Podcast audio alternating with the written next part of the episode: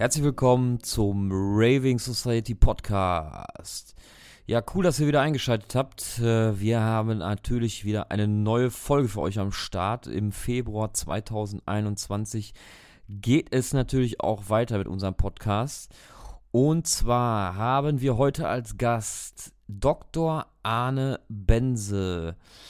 Dr. Arne Bense ist Teil des erfolgreichen Musikprojekts Stiel und Bense aus Osnabrück. Und ja, er ist der erste Doktor im Podcast. Darüber haben wir natürlich gesprochen, wie er zu dieser Ehre gekommen ist. Ähm, außerdem seine Sicht auf die aktuelle ja, Entwicklung in der elektronischen Musikszene. Vor allen Dingen auch über Musikproduktion haben wir diesmal viel gesprochen, ähm, weil der Dr. Arne Bense da also federführend ist bei dem Projekt Stil und Bense, was die Produktion angeht. Und natürlich über zukünftige Projekte und die Entwicklung des Projekts Stiel und Benze haben wir gesprochen. Ja, ist eine super interessante Folge geworden. Ähm, sehr viel ja, fachlicher äh, Austausch hatte auch stattgefunden über Musikproduktion. Also, hört rein. Viel Spaß mit dem Podcast. Bis zum nächsten Mal. Ciao, ciao. Rave on. Ciao.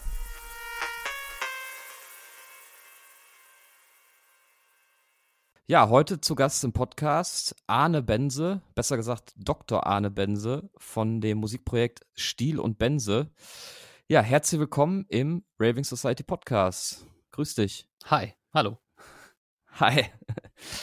äh, ja, Arne Bense, du bist Doktor, ich habe es gerade schon gesagt, also der erste Doktor bei uns im Podcast. Ähm, ja, wie ist es dazu gekommen und äh, in welcher Richtung bist du Doktor? Kannst du das vielleicht mal erklären? Ja, also äh, die, die, die Reaktion kenne ich jetzt tatsächlich schon äh, öfter mal, auch so bei so Label-Deals und so fragen die mhm. Leute öfter mal nach, ob das auch stimmt oder ähm, also äh, ja, also ich bin Doktor, ich bin Musikwissenschaftler eigentlich. Ich habe also einen Doktor in Musikwissenschaft, Dr. Phil ist das dann halt, aber äh, ja, okay. ich, ich bin Musikwissenschaftler.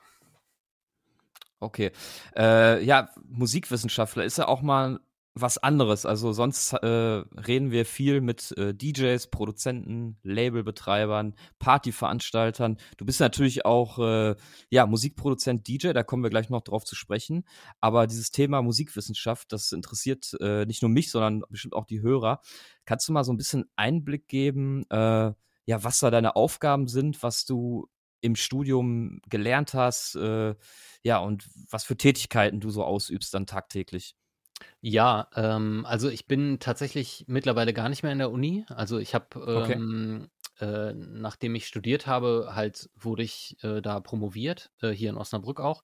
Und ähm, habe dann auch als wissenschaftlicher Mitarbeiter gearbeitet, äh, noch drei Jahre nach der Promotion. Aber ähm, irgendwann äh, so, waren so mehrere Dinge. Also erstens äh, lief dann mein Vertrag aus.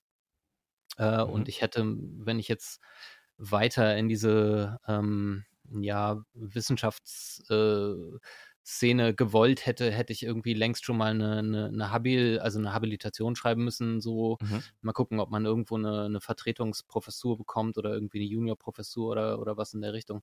Und das, da habe ich irgendwie gemerkt, dass, äh, also ich, ich fand einfach die, die, die Wissenschaftsszene, so wie sie ist, jetzt irgendwie prekär. So. Also das fand ich nicht, äh, das ist, das, das war nicht so richtig meine Szene. Und ich hatte irgendwann auch okay. mal, ich hatte irgendwann auch eigentlich fürs Lehramt studiert, das war mein erstes Studium. Mhm. Ähm, und äh, bin dann sozusagen, äh, habe meinen Academia-Exit äh, gemacht und bin jetzt an einer, an einem Gymnasium hier in der Gegend äh, Musiklehrer. Also Biologie auch noch. Ich habe zwei Fächer halt Musik und Biologie.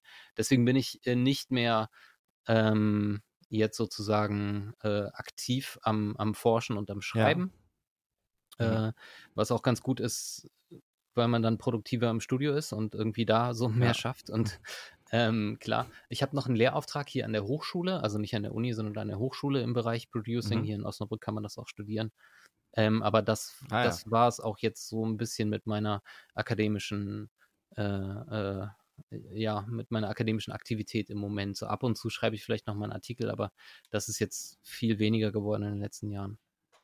Okay.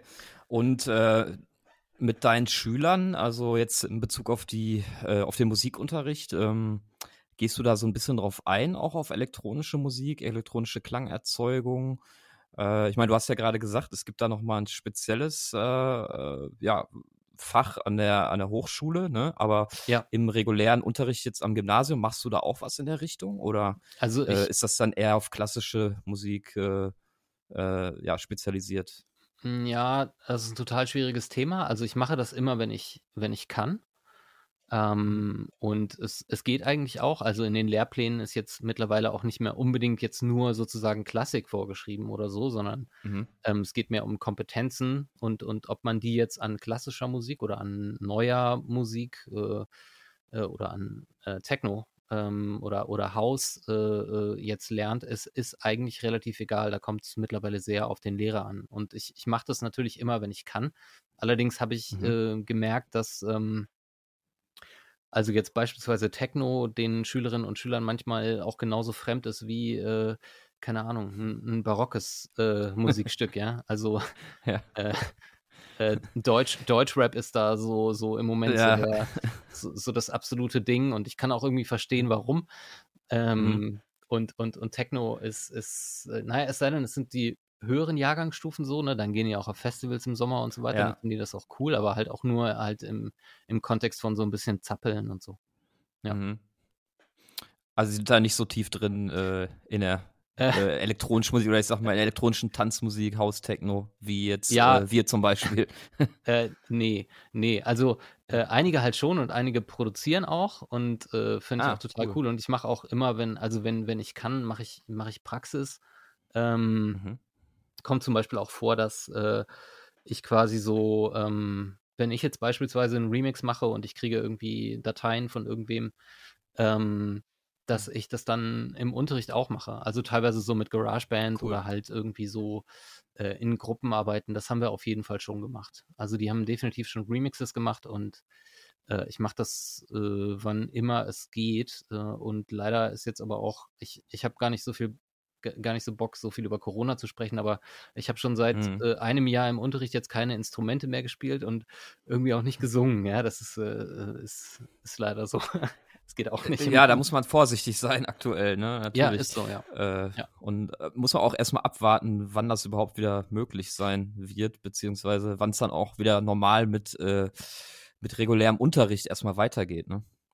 Äh, ja, Das ist ja noch gar total. nicht abzusehen. Ja, also im Moment sind Genau. halt nur äh, die, die 13er, also die Abschlussklassen in der Schule.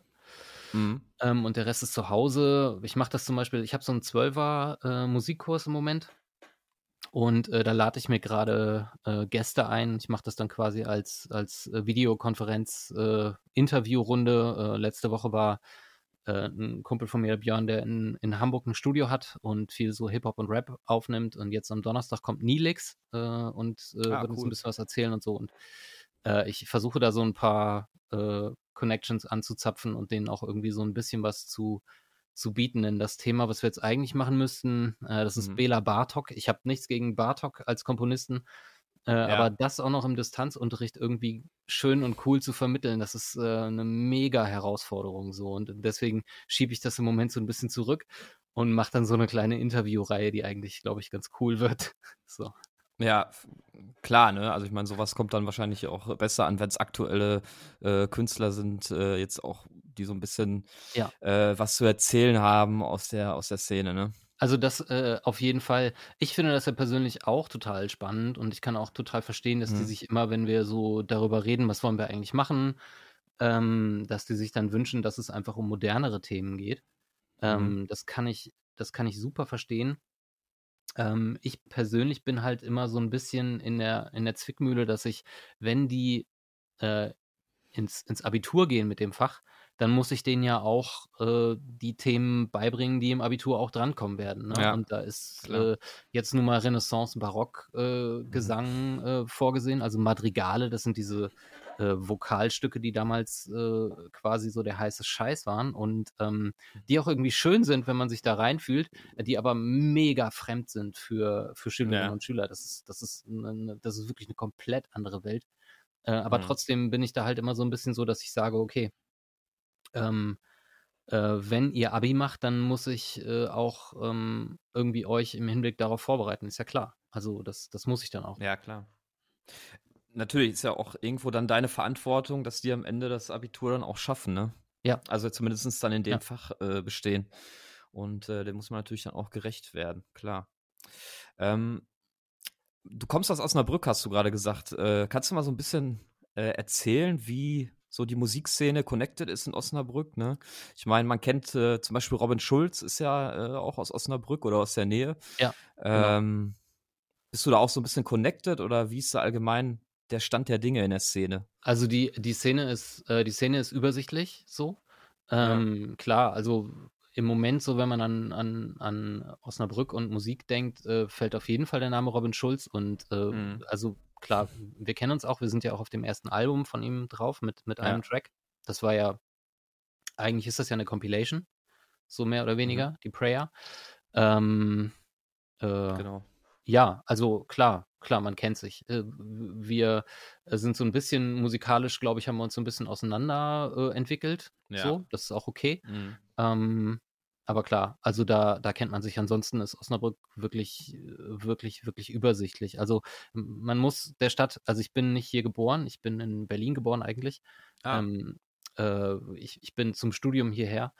Ähm, Mhm. Man muss also aus elektronischer Sicht der Stadt ein paar Dinge zugute halten, ähm, die ich äh, lange Zeit auch nicht wusste. Zum Beispiel gibt es, ähm, oder gab es hier einen der ersten äh, Clubs, also einen, einen der ersten Discos Ende der 50er Jahre, äh, das Ocambo, äh, wo, wo das erste Mal halt irgendwie ähm, Platten aufgelegt wurden und keine Kapelle mehr spielte, so zum Tanzvergnügen, also die komplett wirklich nur auf, ähm, auf Platten äh, gesetzt haben. Äh, Ende der, ja, Ende der 50er, ich glaube 59 oder so.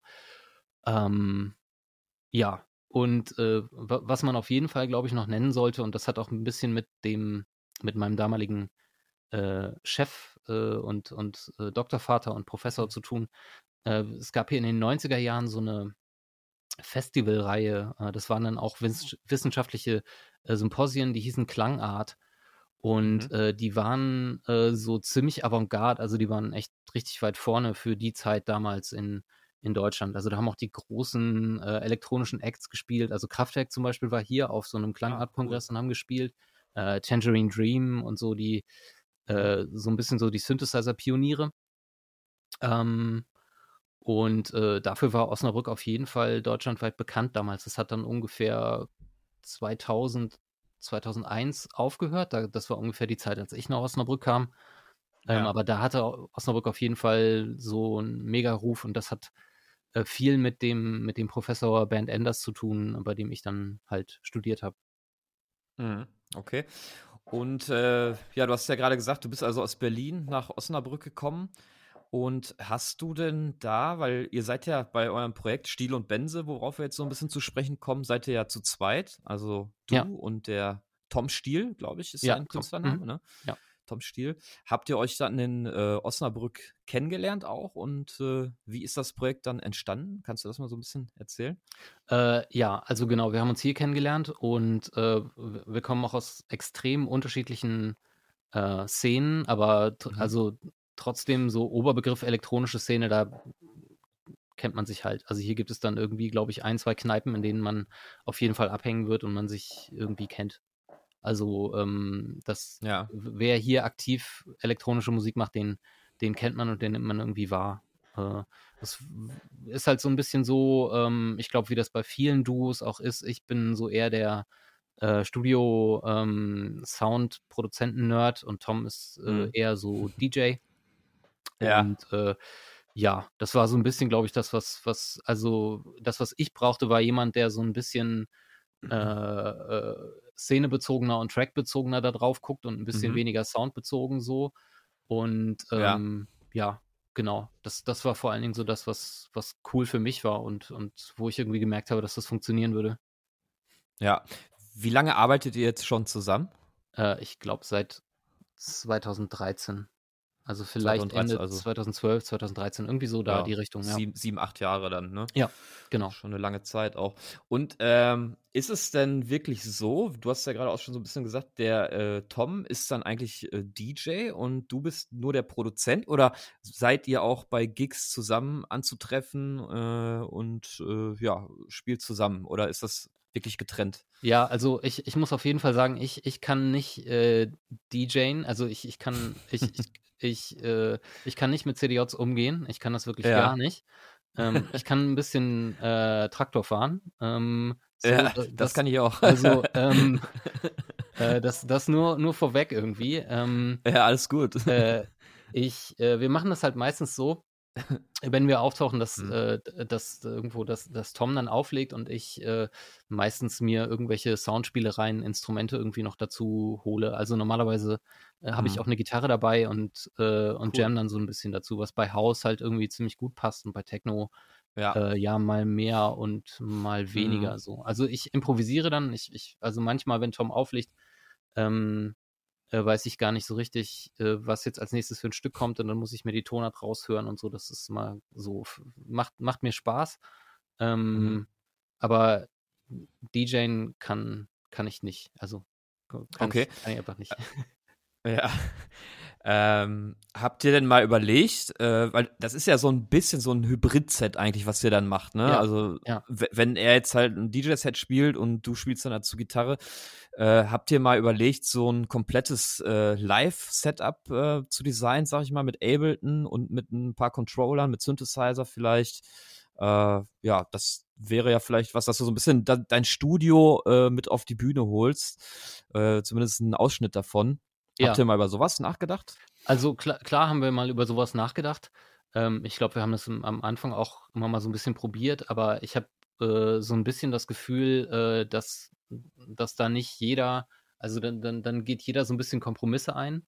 Mhm. Und äh, ich, ich habe einfach das Gefühl, dass das so, wie wir das machen, Spaß macht und dass es funktioniert. Und Ja. ähm, ich, ich, ich finde das, ich find das cool so. Also ich bin gar nicht so unbedingt so, dass ich so denke, äh, ich muss jetzt mehr DJ sein und Tom ist, glaube ich, auch gar nicht unbedingt so drauf, dass er sagt, so, ich muss jetzt aber auch ähm, irgendwie gucken, wie, wie gehe ich mit einem Keyboard vernünftig um und wie spiele ich jetzt auch mal was Ja. ein. Das ist, das ist irgendwie, ich finde das ganz cool, so wie es läuft. Und ich bin, ähm, ich hatte das äh, ja im, im äh, quasi im Vorgespräch auch schon mal gesagt, ich bin gar nicht so ein Fan von diesen äh, aufwendigen sogenannten Live-Sets. Also ich, ich glaube Ja. sogar eigentlich, dass es, äh, dass dieser Begriff dafür falsch ist. Also das ist Okay. äh, der, dieser, dieser Begriff wird, wird, wird falsch verstanden und falsch eingesetzt.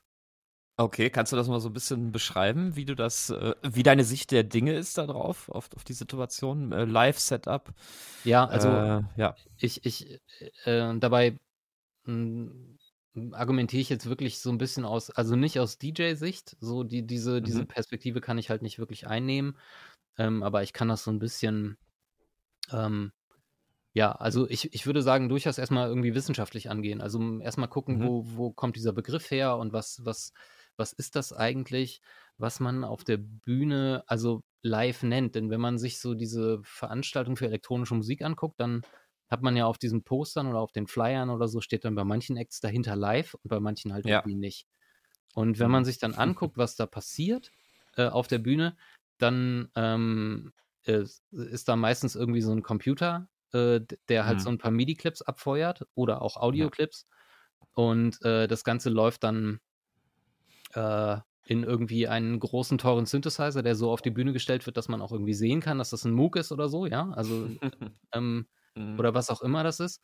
Und äh, da- das ist dann das Live-Set. Und äh, die, die, die Idee dabei oder die historische ähm, Idee dabei ist, dass Live bedeutet, dass man so eine Art von Noten hat, also eine Partitur. Mhm. Das ist die MIDI-Datei.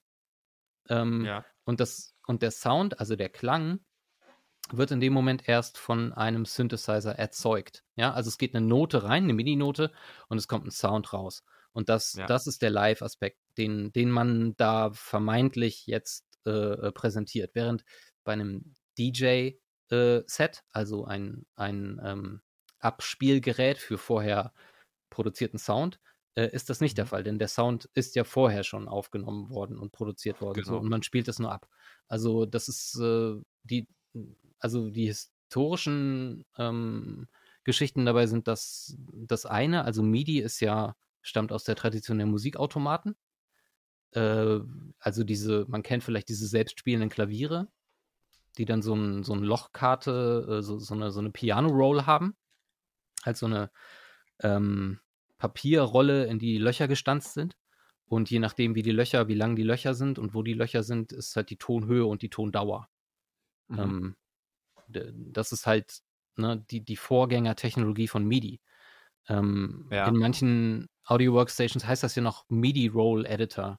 Ich weiß nicht ganz genau, ob das ein, ein Cubase so ist oder so. Ähm, ja, Piano Roll heißt zum Beispiel Piano bei FL Studio. Ja, ja, genau. Ja, genau. genau. Das ist mhm. halt, äh, das ist letztlich diese, ähm, äh, ich weiß nicht, man kennt das immer aus so Western oder keine Ahnung, äh, Filmen oder Lucky Luke Comics oder so, dass dieses selbstspielende Klavier ähm, ja. irgendwie was man so aufzieht und dann läuft das durch. Diese, diese Lochkarten, also diese, diese ähm, Loch, äh, ja, Rollen sind es im Grunde, die äh, finden sich auch heutzutage noch in unseren DAWs wieder. Da kommt das her. Und diese okay. Musikautomaten sind, ähm, also die sind, ne, im Mittelalter gibt es, gibt es diese Glockenspiele in Kirchen, die funktionieren so ähnlich. Ähm, mit so äh, Walzen, ne, wo dann so Metall äh, im Prinzip ja wie so ein, äh, äh ich will jetzt nicht Glockenspiel sagen, wie heißen diese Spieldosen? Genau, zum Aufziehen so, diese, okay. diese ähm, Spieluhren oder? Ja, Spieluhren, genau. Okay. Spieluhren, Spieluhren ja, genau. Ähm, das, das ist, äh, das ist also quasi das, was, was man heute auf der, auf der Bühne als, als live äh, bezeichnen würde. Während die, also und das geht Jahrhunderte zurück, bis, also die ersten Musikautomaten sind, glaube ich, so äh, am, am, am Hofe des Kalifen in Bagdad äh, im 9. Jahrhundert irgendwie nach Christus. Da, da kann man das schon nachweisen, ja. Also das ist die längere Tradition, sagen wir mal so. Ähm, und ja. die, die Tradition der DJs oder sagen wir mal der äh, Phonografie, also der Klangaufzeichnung, die ist halt noch nicht so lang. Also da reden wir über, keine Ahnung, 1870 oder 1880, wenn, wenn da die ersten Phonographen äh, erfunden werden, der, der ähm, äh, ähm, ich komme gar nicht auf den Namen. Emil Berliner hat äh, die, ich glaube, das Ganze auf eine äh, Platte gebracht tatsächlich, aber der mit den Walzen, oh man, Edison, äh, genau, Edison, ja. ähm, der, der hat halt den Phonographen erfunden. Und, und das ist die, das ist die Tradition, wenn wir mal so wollen, der DJs, weil dort wird Klang aufgezeichnet und nicht eine Note. Also, ne, das ist, das ist so ein bisschen diese, diese, ne? ja. diese Unterscheidung, genau. Das, das okay. eine System zeichnet Klang auf und das andere Noten. Und ähm, das ist jetzt ein bisschen die, äh, also die Geschichte davon, dass wir manchmal auf den Flyern dahinter stehen haben, live und äh, bei anderen halt irgendwie nicht. Und ähm, genau. ich finde das äh, deshalb ein bisschen seltsam, mhm. ähm, aus mehreren Gründen. Also, äh, wenn man, wenn man so, also es gibt ja so Leute, die ehrfurchtsvoll sagen, der macht auf der Bühne alles live. Äh, mhm. meistens, wenn man dann mal hinguckt, äh, sind das aber doch halt mehr oder weniger festgelegte Songs, äh, MIDI-Clips, die halt durchlaufen. Das Ganze läuft dann halt in, wie gesagt, irgendwie ja. den, den Moog, der da auf der Bühne steht. Und dann ist eigentlich alles, was man auf der Bühne tatsächlich macht, an der Cut-Off-Frequenz drehen ähm, äh, und sonst nicht mehr so viel. Also ich übertreibe jetzt natürlich, ne? So, es gibt ja. ganz viel unglaublich komplizierte, wundervolle, tolle Setups, die, ähm, die, die unglaublich viel äh, Fingerspitzengefühl und, und äh, Sinn für den Moment erfordern, so, aber ähm, in, in einer großen Zahl von sogenannten Live-Setups läuft das darauf hinaus. Und das finde ich einfach äh, nicht, nicht gerechtfertigt. Äh, das ist nicht, also für mich ist das einfach nicht mehr live, als äh, wenn ich ähm, auf einen Knopf drücke und dann wird ein Lied abgespielt. Also das, äh, ja. das ist ja. für mich nicht also die gibt, Unterscheidung. Ähm, ja, also es gibt sicherlich Artists, habe ich auch schon mal gehört, äh, die ähm, ja wirklich komplett von null auf alles äh, live einspielen. Also selten natürlich, ne? Äh, aber die dann mit Synthesizer arbeiten, mit Drum Machines äh, und dann sozusagen äh, selber Melodien gerade einspielen. Ja, und ja. die dann aufzeichnen und die ja. sich dann loopen etc. und dann was drüber spielen. Das gibt sicherlich auch, aber ist, äh, denke ich, auch sehr selten. Ne? Und da kann man ja schon von live sprechen, eigentlich in diesen Fällen. Ne? Auf, auf Wo, jeden Fall, äh, ja. Jetzt äh, gibt es auch teilweise ohne Computer, ne? Also dass die dann ohne Laptop arbeiten, äh, sondern nur mit den verschiedenen Hardware-Equipment und Effektgeräten etc. Und äh, das ist natürlich nochmal eine andere Liga. Ne? Ähm, die Frage ist dann immer, ob das dann am Ende auch äh, sich so gut anhört, ne, wie eine äh, vorgefertigte Produktion, ne? Also vom Druck ja. her, von ja. Äh, vom Stimmungs, äh, Stimmungsbogen, vom Aufbau her etc. Ich glaube, das ist schon schwierig dann darzustellen. Ne? Absolut. Äh, weil also, man ja auch nur zwei ja. Hände hat. das ist so ein bisschen das Problem. Also wenn man jetzt das alleine machen würde. Das, ja. äh, das ist halt auch irgendwie, äh, also da, da, kann man an so vielen, an so vielen Stellen ansetzen und diese, diese Unterscheidung zwischen Live und was ist eigentlich das Gegenteil davon? Also ist das DJ-Set oder, oder pre-recorded mhm. oder was ist das? Also an, an ganz vielen Stellen kann man da ansetzen und das auseinandernehmen. Ähm, äh, fiel mir jetzt gerade, als du sagtest, äh, irgendwie noch spontan was ein. Äh, aber egal. Ja. Also ähm, eine andere Frage, also eine, eine, Frage, wie man das sozusagen lösen könnte. Ähm, leider wird da, wenn wir jetzt wieder beim Thema Musikwissenschaft sind, viel zu wenig drüber äh, geschrieben und gearbeitet. Ähm, aber man könnte sich ja mal sowas überlegen, wie äh, hat man nicht einen Begriff von, von Liveness, der darauf zielt, was kann auf der Bühne eigentlich schiefgehen? Also kann etwas schiefgehen auf der Bühne? Ja, also, mhm. oder habe ich dann wirklich nur meinen MIDI-Clip, der durchläuft und ich drehe ein bisschen an, an verschiedenen Synthesizer-Reglern? Mhm.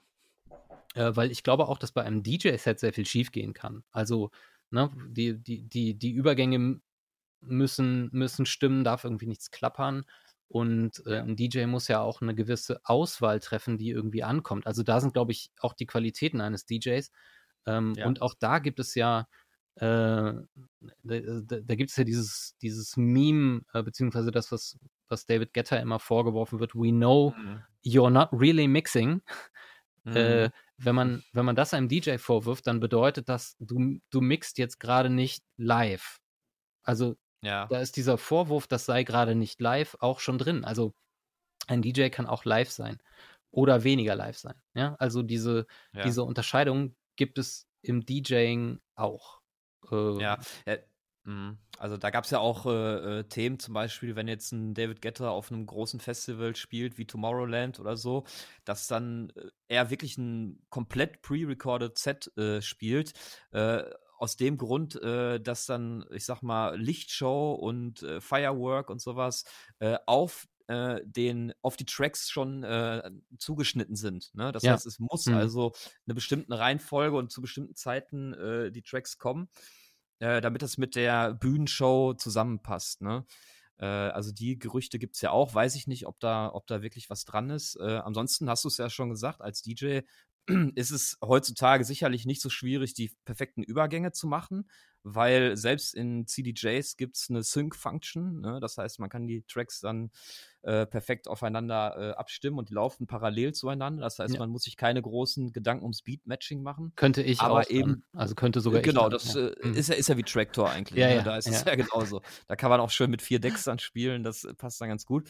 Aber natürlich äh, ein entscheidender Faktor, der dazu kommt, ist eben die Track-Auswahl. Ne? Weil sich einfach bei Beatport die Top 100 äh, oder die Top 10 runterzuladen und die abzuspielen, äh, ist dann vielleicht nicht Sinn der Sache, sondern ja. zu jeder ja. Zeit ne, die, das Publikum lesen zu können und dann äh, den passenden Track parat zu haben, äh, der zur Stimmung passt, das ist, glaube ich, die große Kunst. Ne? Und das, ja, das auf jeden man Fall. einfach, ne? Oder man, man, man, man hat dafür so ein, ja, so eine, so ein Instinkt dann, ne? Ob man das, ob man das kann oder nicht, ne?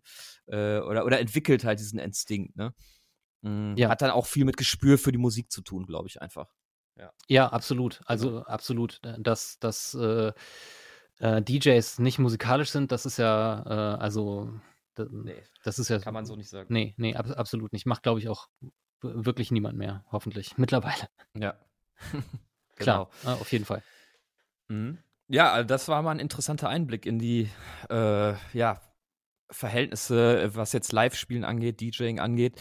Ich wollte aber noch mal kurz auf euer Projekt äh, zurückkommen. Äh, ihr seid ja momentan auch ja recht erfolgreich in einigen großen Spotify-Playlisten drin. Ne? Euer Sound kommt gut an. Ähm, da wollte ich mal zu fragen, wie würdet ihr euren aktuellen Sound beschreiben, den ihr macht? Ne? Ist das Melodic House, Melodic Techno oder ist es äh, teilweise Deep House? Was, mhm. wie würdet ihr selber den, den Sound so einordnen, den ihr fahrt? Also ich, ich glaube schon, dass, dass also man sagen muss, dass wir aus dem Deep House kommen und dass man das manchmal auch noch raushört, würde ich sagen.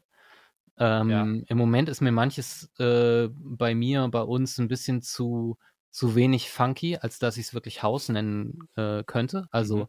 das würde ich schon, äh, also meine, mein Eindruck ist immer, dass House halt einfach ein bisschen, ein bisschen funkiger ist und äh, Ja. quasi ein bisschen, ein bisschen vertikaler gedacht und, und, und Techno äh, empfinde ich immer als ein bisschen horizontaler und fließender ähm, und straighter und, und das ist, also im Moment würde ich mich da auf jeden Fall so eher im, im Melodic House sehen, so die meisten Sachen auf jeden Fall. Ja. Ja. Äh, kommen Okay. jetzt auch wieder ein paar andere äh, Releases. Ich bin Ja. da so auf jeden Fall offen für, ähm, ja, so für, für Einflüsse und auch so ein bisschen das, was, äh, ja, was mich so inspiriert, was ich so höre. Aber ähm, im Moment würde ich das schon so Melodic Techno nennen. Ne? Ja. Ähm, was habt ihr denn so für die Zukunft geplant? Was, was kommt äh, in diesem Jahr noch? Was kann man von euch erwarten? Ähm, also ich habe tatsächlich äh, im letzten Jahr ziemlich viel produziert. Äh, also es gab mal so eine Phase, wo die, wo die Schule äh, komplett anstrengend war und ich eigentlich nichts anderes gemacht habe, aber äh, eine Zeit lang auch gerade im ersten Lockdown, ähm, wo auch irgendwie noch gar nicht ganz sicher war, wie ist jetzt die Schule organisiert und so weiter.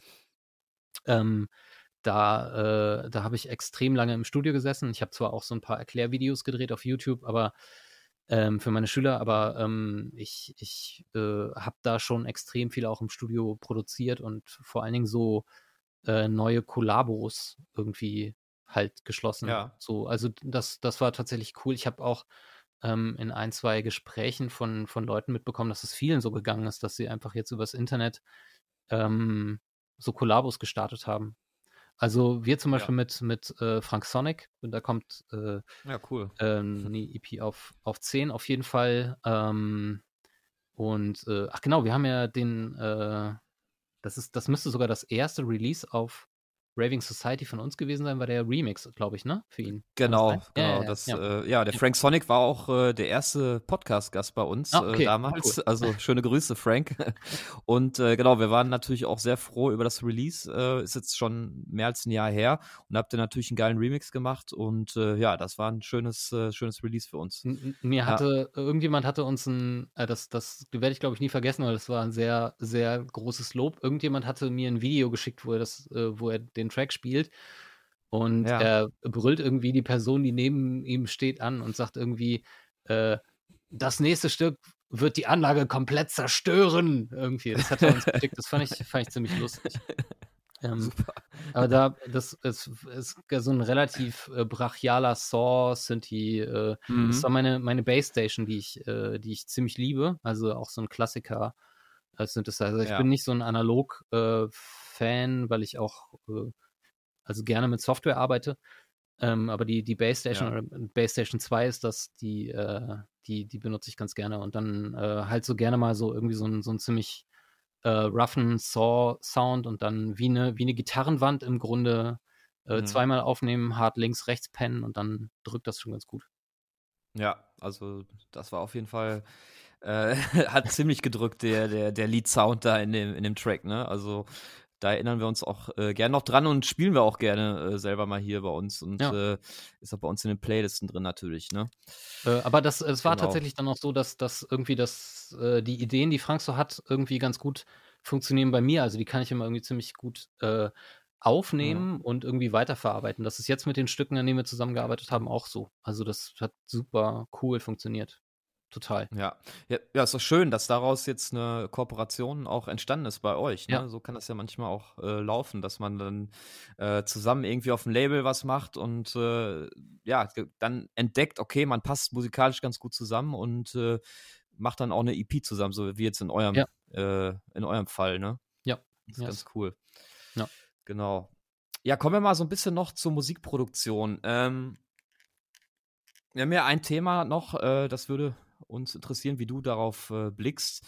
Und zwar äh, hast du sicherlich schon mitbekommen, ähm, ja, dass, dass Software in Musikproduktion immer eigenständiger wird. Ne? Ich sag mal, äh, es gibt ja so Tools wie Ozone fürs Mastering oder fürs Mixing, ja. ne? was so ja. mit künstlicher Intelligenz, die ja eigentlich schon äh, den Track dann am Ende so ein bisschen mixt oder auch mastert, wie der, wie der dann klingen muss, ne? Ja. Äh, auf einem gewissen Standard. Ähm, was denkst du, äh, wird es in der Musikproduktion, also im Arrangement, in den Noten, äh, auch äh, künstliche Intelligenz geben, die ganze Songs machen kann und dass diese Songs dann ja hittauglich werden?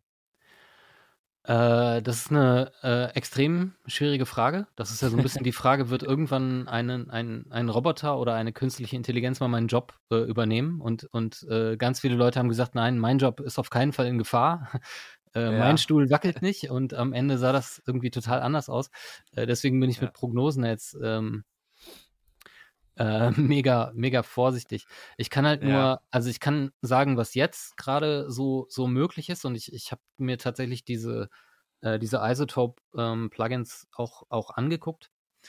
Mhm. Ähm, äh, da gibt es ja was dieses, äh, dieses Neutron, äh, was sozusagen ja. intern auch mit den einzelnen Instanzen kommuniziert.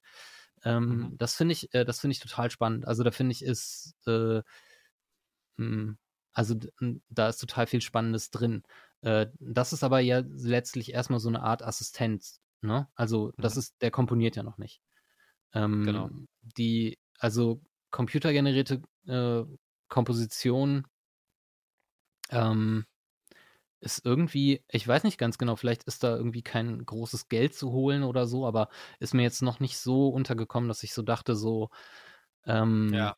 Da, also ne, viel, viel in der experimentellen Musik und so weiter. Da gibt es algorithmische Komposition und algorithmische Komposition ist ja auch schon, ähm, äh, schon, schon eine Weile älter.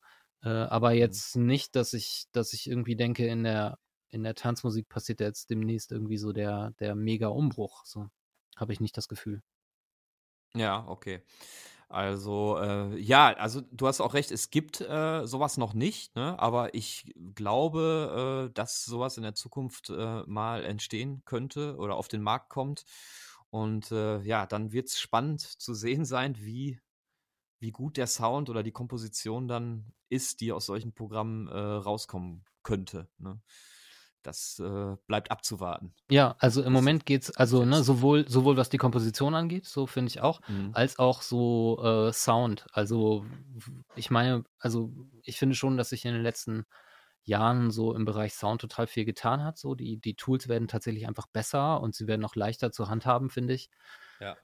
Ähm, ich, ich, äh, ja, also wie gesagt, ich gucke mir das meiste irgendwie davon an und, und von vielen bin ich auch äh, absolut äh, absolut beeindruckt und begeistert und finde, dass es deutlich leichter ist, ähm, beispielsweise dieses, dieses Hauptproblem, was viele äh, Produzenten, glaube ich, haben, so ein bisschen so dieser, dieser Base-Build-up, so dieses mulmige, so, da gibt es mittlerweile wirklich einige Plugins, die einem da so ganz gut helfen und diese äh, Resonanzen so auch, auch irgendwie mal so rausnehmen können. Da gibt es auf jeden Fall ja. so ein paar Tools, die so tief in die ähm, in die Soundstruktur reingreifen können. Und das finde ich, äh, das finde ich wirklich cool. Das hat mir persönlich auch auf jeden Fall geholfen, weil ich habe ähm, zwar eine ziemlich gute Abhöre, äh, aber ich habe mhm. keinen besonders tollen Raum so. Und wenn ich, äh, ja. also ich habe jetzt äh, tatsächlich das, also ich habe den Fehler gemacht und das zu lange nicht gemacht, aber ich habe jetzt erstmal den Raum ausgemessen, so, obwohl ich da schon ein paar Jahre drin mixe. Und ich weiß, dass ja. es da Probleme gibt, akustisch. Äh, und ich habe es jetzt erstmal eingemessen ähm, und ich habe natürlich irgendwie so ein paar Bassfrequenzen, die mega geboostet sind. Ja. Ähm, allein dabei so, ne? So, das, das halt auch irgendwie rauszuziehen und zu bemerken und auch automatisch wegzumixen, das ist schon, ähm, da gibt es schon eine ziemlich, also ziemlich viele coole Dinge da draußen. Mhm. Kannst du da mal so äh, ein, zwei Tipps raushauen, welche Tools du da nutzt? Ähm, also ich mag äh, die, die Tools von einer kleinen äh, Hannoveraner Schmiede, äh, Synaptic heißen die. Ähm, okay. Die äh, ähm, das, äh, das Tool heißt Unfilter. Und das okay. funktioniert tatsächlich so, dass, dass es halt so in die, in die Struktur guckt und so Resonanzen ähm, rausfiltert und äh, vor allen Dingen so beim, also mir hilft so mit diesem Bassmullen so ein bisschen, mhm. ein bisschen aufzuräumen. Also das finde ich, äh, finde ich, finde ich auf jeden Fall, ähm, da, also damit arbeite ich auf jeden Fall vor allen Dingen. Kannst du nochmal sagen, wie das äh, genau heißt? Ja, äh, Synaptic. Das, ich muss mal eben gucken, das schreiben sie sich mit Z äh, vorne. Ich ah, kann ja. mal nebenbei kurz irgendwie gucken. Das ist eine kleine äh, Hannoveraner Schmiede, die sitzen da über dem, über einem meiner Lieblings-Mastering-Studios, Time Tools. Okay. Ähm, die Schreibweise ist nicht so ganz äh, intuitiv. Äh, Z-Y-N-A-P-T-I-Q. Ja. Ah, mit Q am Ende, ja, okay. Und das Tool heißt? Äh... Unfilter. Unfilter. Und, und die haben tatsächlich auch, oder der Dennis, der das, glaube ich, mehr oder weniger alleine macht, ähm, die haben eine ganze Reihe von ziemlich coolen Plugins. Auch so Plugins, die dir einen ganzen Track auseinandernehmen und in die Stems zerlegen. Das, was ah. jetzt in, in dem neuesten äh, Isotope RX äh, auch drin ist. Ja. Ähm, und das Plugin, was äh, Synaptic äh, produziert hat, das ist jetzt, wie heißt nochmal dieses Sony, äh, diese Sony der, wie heißt die Asset, kann das sein? Die gibt es nur für Windows, ich kenne die nicht wirklich. Ähm, oh, die kenne ich jetzt auch nicht so gut. Ah ja, so, nee. so Asset, Asset Pro heißt die. Genau. Asset Pro, okay. Äh, da ist das jetzt tatsächlich eingebaut. Also das, das wird auch mehr und mehr in DAWs kommen, dass, äh, dass man einfach aus einem aus einem Track äh, die, die, ähm, die Drums nur rausnehmen kann, auseinandernehmen kann oder nur die, äh, nur die Vocals, okay. da wird auf jeden Fall auch mehr passieren. So definitiv. Ja, ist auch mega spannend, ne? Um für ja. Remixe oder für Mashups oder sowas äh, kann man da sicherlich dann viel äh, rausziehen aus solchen Tools. Ne? Ja. Ja. Genau. Ja, ich habe noch ein paar Fragen an dich und zwar ähm, äh, habe ich gesehen bei, äh, bei dem Studium Musikwissenschaften, da geht es auch so ein bisschen um Musikpsychologie. Ist das richtig? Äh, ja, also bei mir ehrlich gesagt weniger. Ah, ähm, okay, okay. Also du, äh, du, du kannst mich da gerne was fragen, aber die Musikpsychologen ja. habe ich immer nicht so ganz richtig verstanden. Also, okay. also wobei, ich wollte, ich, ja, ja mach, ja. Mich, mach ich. ich. Ich, wollte, ich wollte dazu fragen, ähm, Musikpsychologie in deinen Produktionen, spielt das irgendeine Rolle, dass du dir denkst, äh, hier, die Akkordfolge, die kommt momentan gut an. Ne? Ich sag mal jetzt hier vor Chord Song oder so. Ne? Klar, ist jetzt halt poppig, ja. aber kann ja. man ja in abgewandelter Form natürlich auch äh, jetzt für Haus oder Techno nutzen. Denkst mhm. du da so ein bisschen drüber nach? Äh, lässt du sowas einfließen, Musikpsychologie bei deinen Produktionen? Äh, ähm, weil ich meine, eure Melodien sind ja schon sehr catchy, ne? ja. wenn ich jetzt an Lillet denke. Mhm. Zum äh, Beispiel, äh, ja. Auf jeden Fall, aber das, das hat ein bisschen, glaube ich, äh, diese, diese, diese Geschichte mit den Melodien hat auf jeden Fall mehr damit zu tun, dass ich halt diese klassische Ausbildung habe. Also ich habe ja mhm. Musik studiert, äh, zwar Gitarre und auf dem, auf dem Klavier habe ich mich nie so richtig wohlgefühlt, aber so, das, das ist schon das Resultat davon, dass ich einfach äh, auch sehr viel in der Musikgeschichte äh, so unterwegs gewesen bin, vieles gespielt habe und so die, das, was man so klassische Musik nennt, ist halt äh, auch zu einem großen Teil einfach melodisch. Und ich glaube, da kommt das eher her, dass ich da so ziemlich geprägt ja. bin. Ja, also okay. ich, ich, äh, ich, ich gehe meistens auch ähm, gar nicht so total geplant, äh, wenn ich jetzt denke, ich möchte jetzt einen Four-Chord-Song machen oder so, so, so richtig mhm. geplant gehe ich gehe ich gar nicht ran, sondern ich bin da so ein bisschen entgegen meiner Natur eigentlich, bin ich da so ein bisschen, dass ich so denke, so jetzt muss mich mal die Inspiration packen oder halt auch nicht oder so, ne? Aber dann ja. fließt sozusagen die äh, von irgendwo so der Flow in mich rein und dann wird das eine Melodie. So, so, so arbeite ich. Das ist fast, also für mich ist das fast ein bisschen esoterisch, diese Arbeitsweise, ja. Oder ein bisschen, mhm. bisschen romantisch gedacht, aber, aber im Wesentlichen ist es so. Aber natürlich meine ganze musikalische äh, Vorbildung. Ich, ich werde immer, wenn ich irgendwas spiele, werde ich immer irgendeine Skala benutzen. Und zwar meistens halt irgendwie eine ja. Moll-Skala, so natürlich. Oder okay. melodisch Moll oder so. Ähm, äh, Dur vielleicht ein bisschen seltener. Aber das ist einfach so sehr in mir drin, dass ich, wenn ich anfange zu spielen, das fast gar nicht anders kann. Ja, das sind ja auch dann äh, persönliche Präferenzen einfach, ne? Dass, dass man, äh, also ich denke, jeder Produzent hat äh, bestimmte Akkordfolgen oder Tonleitern, ja, die ja. ihm zusagen und äh, ja. die ihm einfach beim Spielen, wie du es auch gesagt hast, ein gutes Gefühl geben. Und natürlich äh, möchte man diese Sachen dann eben auch nach außen bringen. Ne? Das, was einem selber äh, gefällt oder wo man selber hintersteht, dass man das eben als, äh, als Produkt am Ende, äh, als Song äh, herausbringt. Ne? Total. Also manchmal möchte ich, manchmal möchte ich das auch auf jeden Fall aufbrechen, weil ich merke, dass äh, dann Akkordfolgen ich schon mal gespielt habe oder so und ich dann irgendwie merke nach ein paar Minuten, das kennst du irgendwoher so, das ist, äh, das hast du schon mal gemacht. Ähm, und dann ja. muss ich halt irgendwie gucken, wie ich so ein bisschen anders mhm. arbeite. Also dann, wenn ich zum Beispiel jetzt keinen Synthesizer spiele, dann denke ich, also, oder beziehungsweise da merke, da bin ich so nur so in so ausgetretenen Pfaden, dann arbeite ich halt ein bisschen mehr mit Sampling, dann nehme ich mir einen Chord von irgendwo her und ja. äh, bastle damit so ein bisschen und dann wird halt auf jeden Fall eine andere Harmoniestruktur dabei rauskommen, als, als wenn ich mich hinsetze und spiele erst ein paar Chords ein, dann eine Basslinie und dann einen Synthesizer darüber. Dann, dann wird das immer ein bisschen sehr harmonisch klingen. Was übrigens so ein bisschen auch eine Hürde war äh, für mich mit der elektronischen Musik generell, dass es sehr, ja.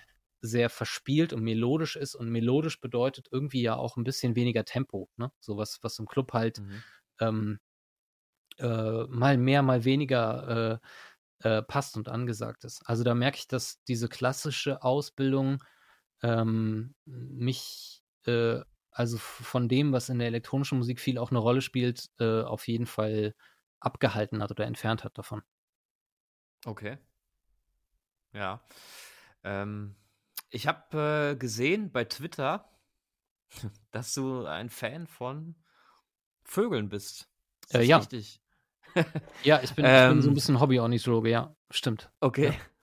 Aber nicht jetzt so krass wie Dominik Eulberg zum Beispiel. Ähm, äh, nee, also da? der, der, das muss man einfach sagen, der, der kennt äh, seine Ornithologie äh, noch definitiv äh, eine Ecke genauer. Also wir haben ab und zu uns ja. so ein bisschen drüber ausgetauscht.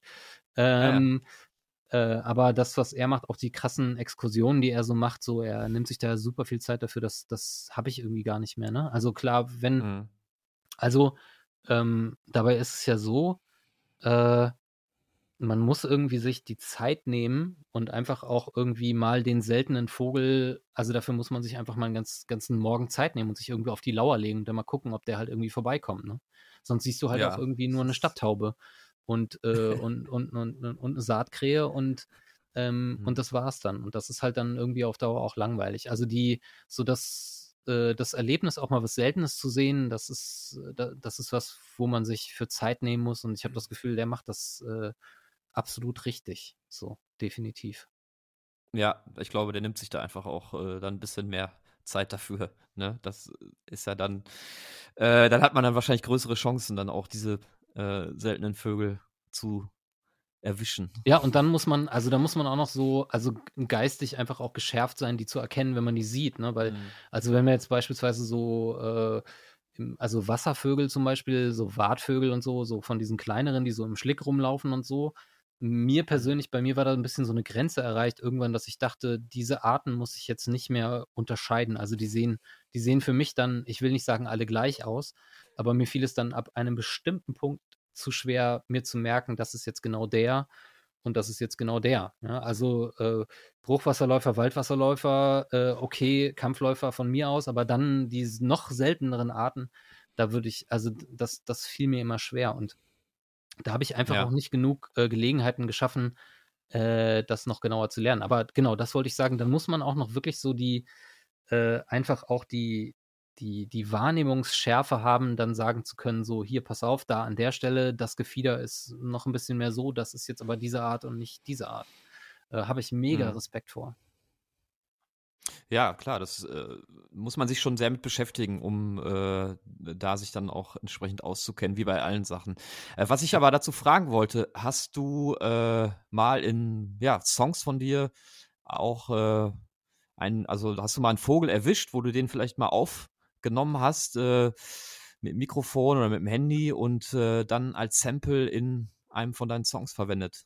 Ich glaube, äh, ein, zwei Mal habe ich das gemacht, aber eher so okay. im Sinne von Atmosphäre. Also eher im Sinne Im von so, dann. genau, genau, ja. ja. Jetzt nicht gezielt. Aber, das mh. wäre vielleicht auch mal ganz lustig, wenn man irgendwie mal so einen Basston äh, aus so einem Uhu äh, bastelt oder so. Das fände ich, fänd ich auf jeden so Fall eine spannend. Melodie vom, von einem anderen Vogel. Ja. Ähm, Okay, aber ist natürlich dann immer noch mal, wenn man sowas macht, man kann natürlich auch Samples nehmen. Ich meine, solche Samples gibt es ja natürlich auch, ne, mit, mit äh, Vögeln, aber ist dann vielleicht noch ja. mal diese, diese äh, persönliche Note oder diese individuelle Note, wenn man dann sowas auch äh, gesampelt verwendet Klar, im, das ist, Track. das Ne? ist auf jeden Fall auch extremes, extremes Handwerk und das ist meistens auch, also äh, es ist immer schön, zusätzlich noch was, noch was aufzunehmen und jetzt nicht, äh, nicht nur irgendwie alles äh, äh, MIDI-mäßig oder über einen Synthesizer einzuspielen, sondern auch zusätzlich zu Ja. recorden. Also ich, das, äh, das versuche ich immer mal ähm, äh, mit Percussions und so weiter. Das gibt dem, dem Track auf jeden Fall so ein bisschen so eine,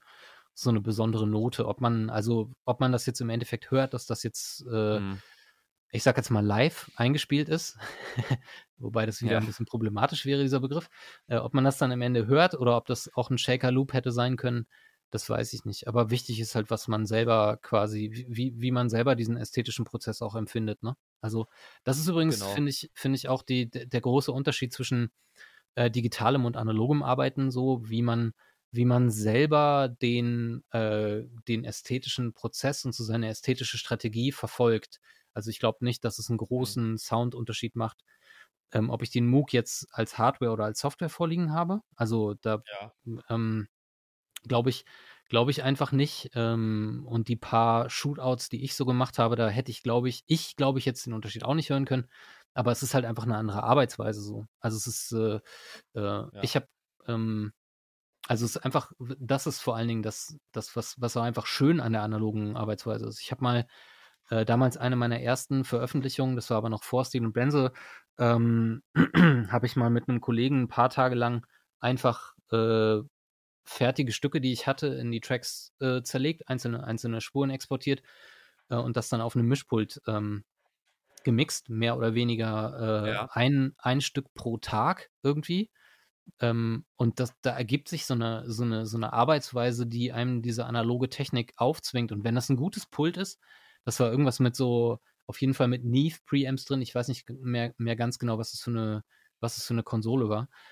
Ja. Ähm, aber da ergibt sich eine Arbeitsweise und, und das ist einfach auch so ein Gerät, wenn man jetzt, äh, also jetzt kein schäbiges äh, Pult hat, äh, ist das ein Gerät, mit dem man irgendwie gerne zusammenarbeitet, ja? Es ist irgendwie wirklich so ein, Ja. so, so, so, so, ein, legendäres Stück Technik, auf das man sich verlassen kann, dem man vertraut, ähm, darauf mixt und dann kannst du am Ende auch nicht mehr zurück. Du kannst nicht mehr Total Recall machen. Das ist halt irgendwie so, Mhm. dass das Ding ist fertig zu diesem Zeitpunkt und dann ist der Track auch fertig. Oder man, man äh, irgendwie abends spät äh, hört man auf zu mixen, weil man merkt irgendwie, die Ohren sind nicht mehr frisch und man kann irgendwie nicht mehr. Und man lässt Mhm. den Track über Nacht auf dem Pult liegen, so wie man das sagte. So mein Kollege sagte dann, den lassen wir jetzt über Nacht auf dem Pult liegen, den Track. Das ist halt so, das sind halt so mega schöne, ähm, äh, sch eine mega schöne Sprache, die irgendwie auch dazu gehört, ein, ein, ein Track auf dem, auf dem Mischpult liegen zu haben. Das, Ja. äh, das ist so diese Arbeitsweise, die ich total ähm, faszinierend daran finde und ich, die ich auch äh, total gerne mag, auch wenn ich jetzt kein Analog-Freak bin, so.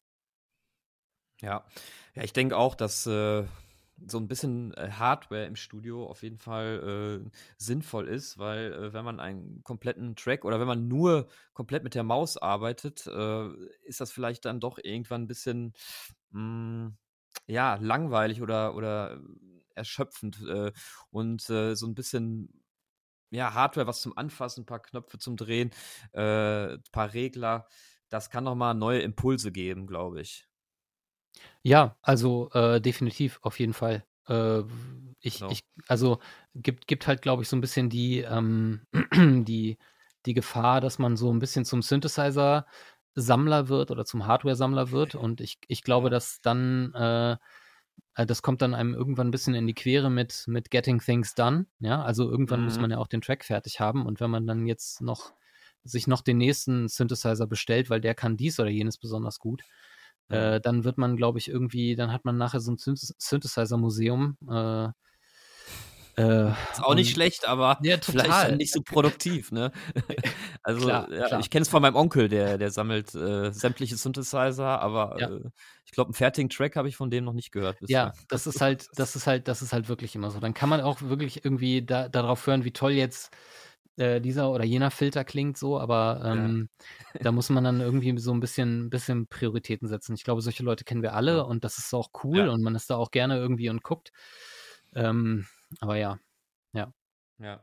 Also ich hatte mir einmal äh, einen Moog Sub 37 habe ich mir gekauft. Ja. Vor einiger Zeit bei, bei eBay Kleinanzeigen gebraucht und äh, ja, ich glaube, ich hatte den so ein halbes Jahr bei mir stehen, habe so ein bisschen was versucht. Äh, hat sich auch geil angehört, hat auch Spaß Mhm. gemacht, daran rumzuspielen und einfach zu jammen. Aber alleine das Aufnehmen und dann in der DAW noch äh, nachzubearbeiten etc., äh, das hat, war für mich nicht der richtige Workflow. Und dann Ja. habe ich ihn Ja. nach einem halben Jahr wieder verkauft und seitdem Ja. nur noch Software. Also, aber das muss jeder für sich selber entscheiden. Ne? Also für mich war es nix. Äh, Es ist nice to have irgendwie, ne? Äh, so zum Rumspielen, zum Jam, mal den Leuten was zeigen, so ein bisschen. Äh, ne? Aber ja, ich, ich denke, das äh, muss jeder für sich selber. Für mich war es dann nicht das Richtige. Ist ja, ist ja auch, ähm, also kann ich, kann ich absolut nachvollziehen. Ist ja auch so Ja. ein bisschen ähm, äh, die Frage, äh, also br bringt einen das jetzt wirklich weiter? Ne? So, also ich glaube, diese, diese Mhm. Art, äh, also was ich daran total spannend finde, ist aber allerdings auch zu sehen, äh, wo kommt denn jetzt, wo kommen diese Sounds jetzt eigentlich her, die ich da mache und die ich in meinem äh, genau modellierten, äh, optisch genau und akustisch genau modellierten Stück Software auch irgendwie habe, ja. Also Mhm. wie, wie hat man das vorher eigentlich gemacht? Das, das finde ich, finde ich auch super wichtig, dass man so ein bisschen sieht, wo kommt das eigentlich her? Ähm, ich Ja. habe äh, bei meinem Doktorvater damals ähm, in, in seinem Raum, in dem er gelehrt hat, äh, da standen halt auch äh, Bandmaschinen und analoge Synthesizer Ah, so cool. en masse. Ähm, da, da bin ich überhaupt erst durch den und durch diesen Raum äh, bin ich überhaupt erst quasi aufs elektronische Gleis gekommen, so. Ah. Weil ich vorher halt so ein Gitarrentyp war, ne? Ich habe halt Gitarre als Hauptinstrument studiert. Ähm, und das war für mich mega faszinierend, auch wenn das damals schon so einen leichten äh, historischen Charme hatte, was da so rumstand, ähm, fand ich das, fand ich das total spannend. Also da äh, hier in Osnabrück an der Uni haben wir noch so ein äh, Synthi 100 von EMS. Das ist so ein Okay. äh, Schrankwand. Also das ist wirklich eine Schrankwand. Das ist, äh, der, der, der ist mega groß. Das ist so dieser Synthesizer, damit haben Stockhausen gearbeitet und so weiter, so Pioniere der elektronischen Musik auch. Ja. Ähm, der klingt jetzt nicht wirklich schön, aber das ist einfach ein unglaublich riesiges Instrument, wo man irgendwie mit zwei oder drei Leuten gleichzeitig dran arbeiten kann. Das ist äh, total faszinierend. Der hatte, der hatte ähm, zum Verbinden der Module, also ne, Modul-Synthesizer ist ja erstmal quasi so Tabula rasa, also erstmal kommt kein Sound raus. Man muss erstmal die Module miteinander verbinden, man muss irgendwie einen Oszillator erstmal auf den Output legen, damit man überhaupt was hört. Äh, beim, bei den alten Okay. MOOCs sind das ja so Kabel, die man dann so steckt und, und verbindet, Ja. so die einzelnen Module. Und da ist das so ein, so ein Steckfeld gewesen. Ich weiß nicht, ob ich das jetzt so beschreiben kann. Das sieht dann ein bisschen aus wie so Sch- Schiffe versenken. Also man hat so eine Steckmatrix Mhm. ähm, und oben äh, liegt halt irgendwie der, der Oszillator 1 und dann muss man den mit dem Output 1 verbinden. Dann nimmt man so einen kleinen Pin äh, und steckt den halt in dieses Steckfeld. Und Ah, ja. äh, dann stellt man sozusagen quasi erst eine Verbindung her. Und das, das, das ist so ein mega krasses Arbeiten. Also einfach auch so ein bisschen Musikgeschichte, ja, die man da Ja, irgendwie nachvollziehen kann. Fall. Ja, total.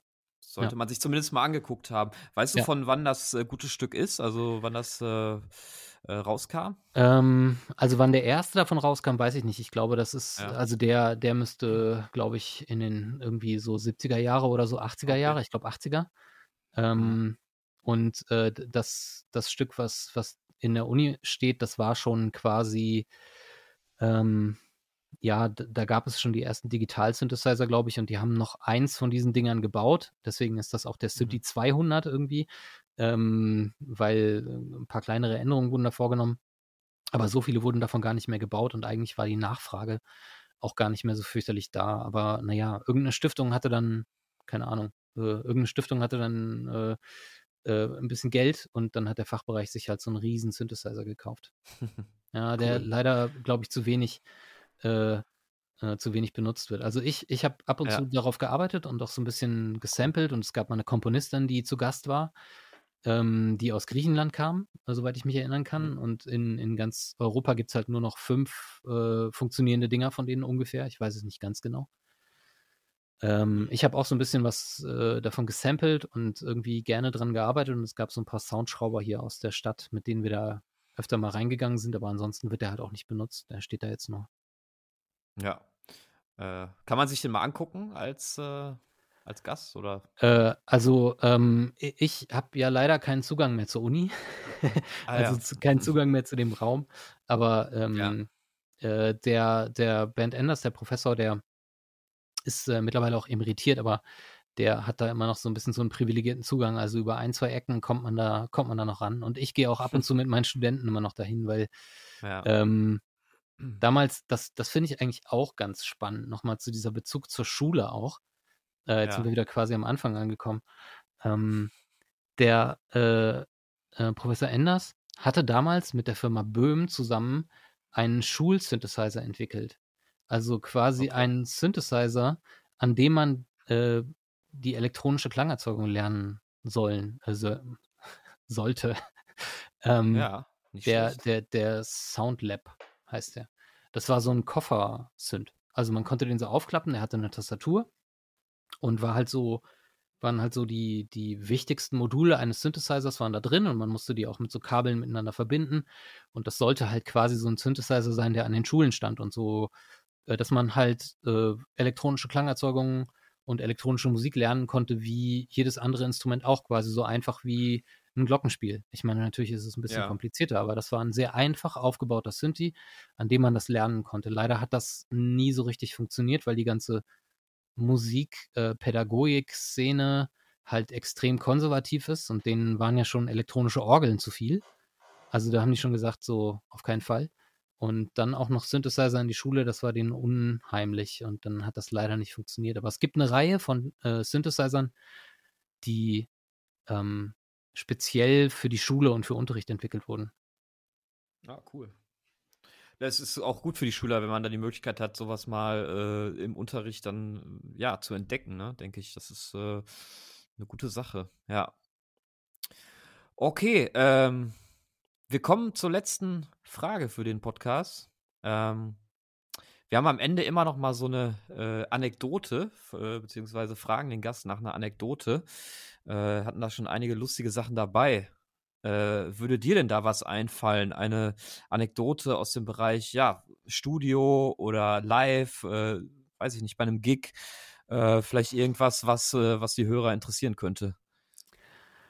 Ähm, äh, also ob mir was Lustiges Lust, am besten. Ob, ob, mir jetzt, ob mir jetzt die lustigste einfällt, weiß ich nicht ganz genau.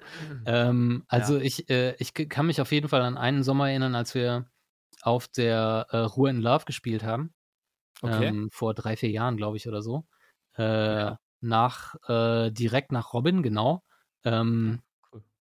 äh, da war er gerade so am Abheben. Das muss dann, dann muss das irgendwie echt so 14, 2014, ja. 2015 gewesen sein. Ich weiß nicht, weiß nicht mhm. ganz genau.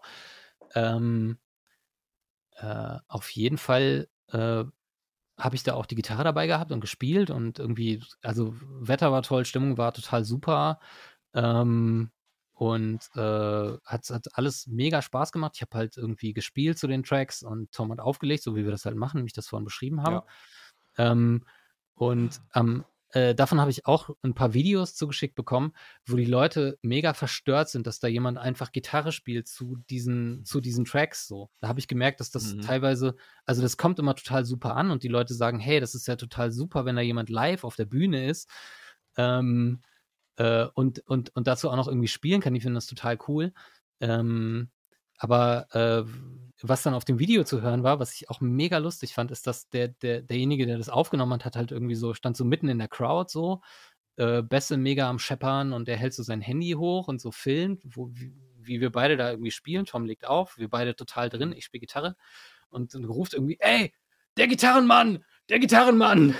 Und irgendwie war ich dann plötzlich so der Gitarrenmann. So.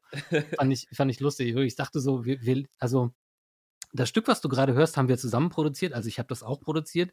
Ich bin jetzt irgendwie nicht nur auf der Bühne, weil ich irgendwie gerade so, äh, ich will jetzt kein Showing Off jetzt so. Ich, ich bin jetzt nicht äh, hier nur so das, das, das, das äh, i-Tüpfelchen äh, auf dem Gig ja. so, sondern es sind halt irgendwie unsere Stücke und so spielen wir das.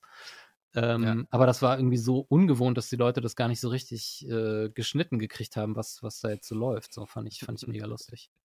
Ja, aber ihr wart vermutlich dann auch äh, bei der Ruhe in Love, ich kenne das auch so ein bisschen, die Veranstaltung, äh, wart ihr wahrscheinlich so ziemlich die einzigen, die so ein äh, Setup hatten, ne? dass einer dann eben mit Gitarre spielt. Deswegen ja. war das für die Leute dann wahrscheinlich etwas äh, ungewöhnlich. Ne? Aber auch, ja. ist, ich finde sowas immer cool, äh, weil äh, den DJ, der da alleine steht oder zu zweit und die da einfach äh, die Knöpfe drehen, das, das sieht man ja auf jeder Bühne dann da. Und ja. wenn dann eben so ja.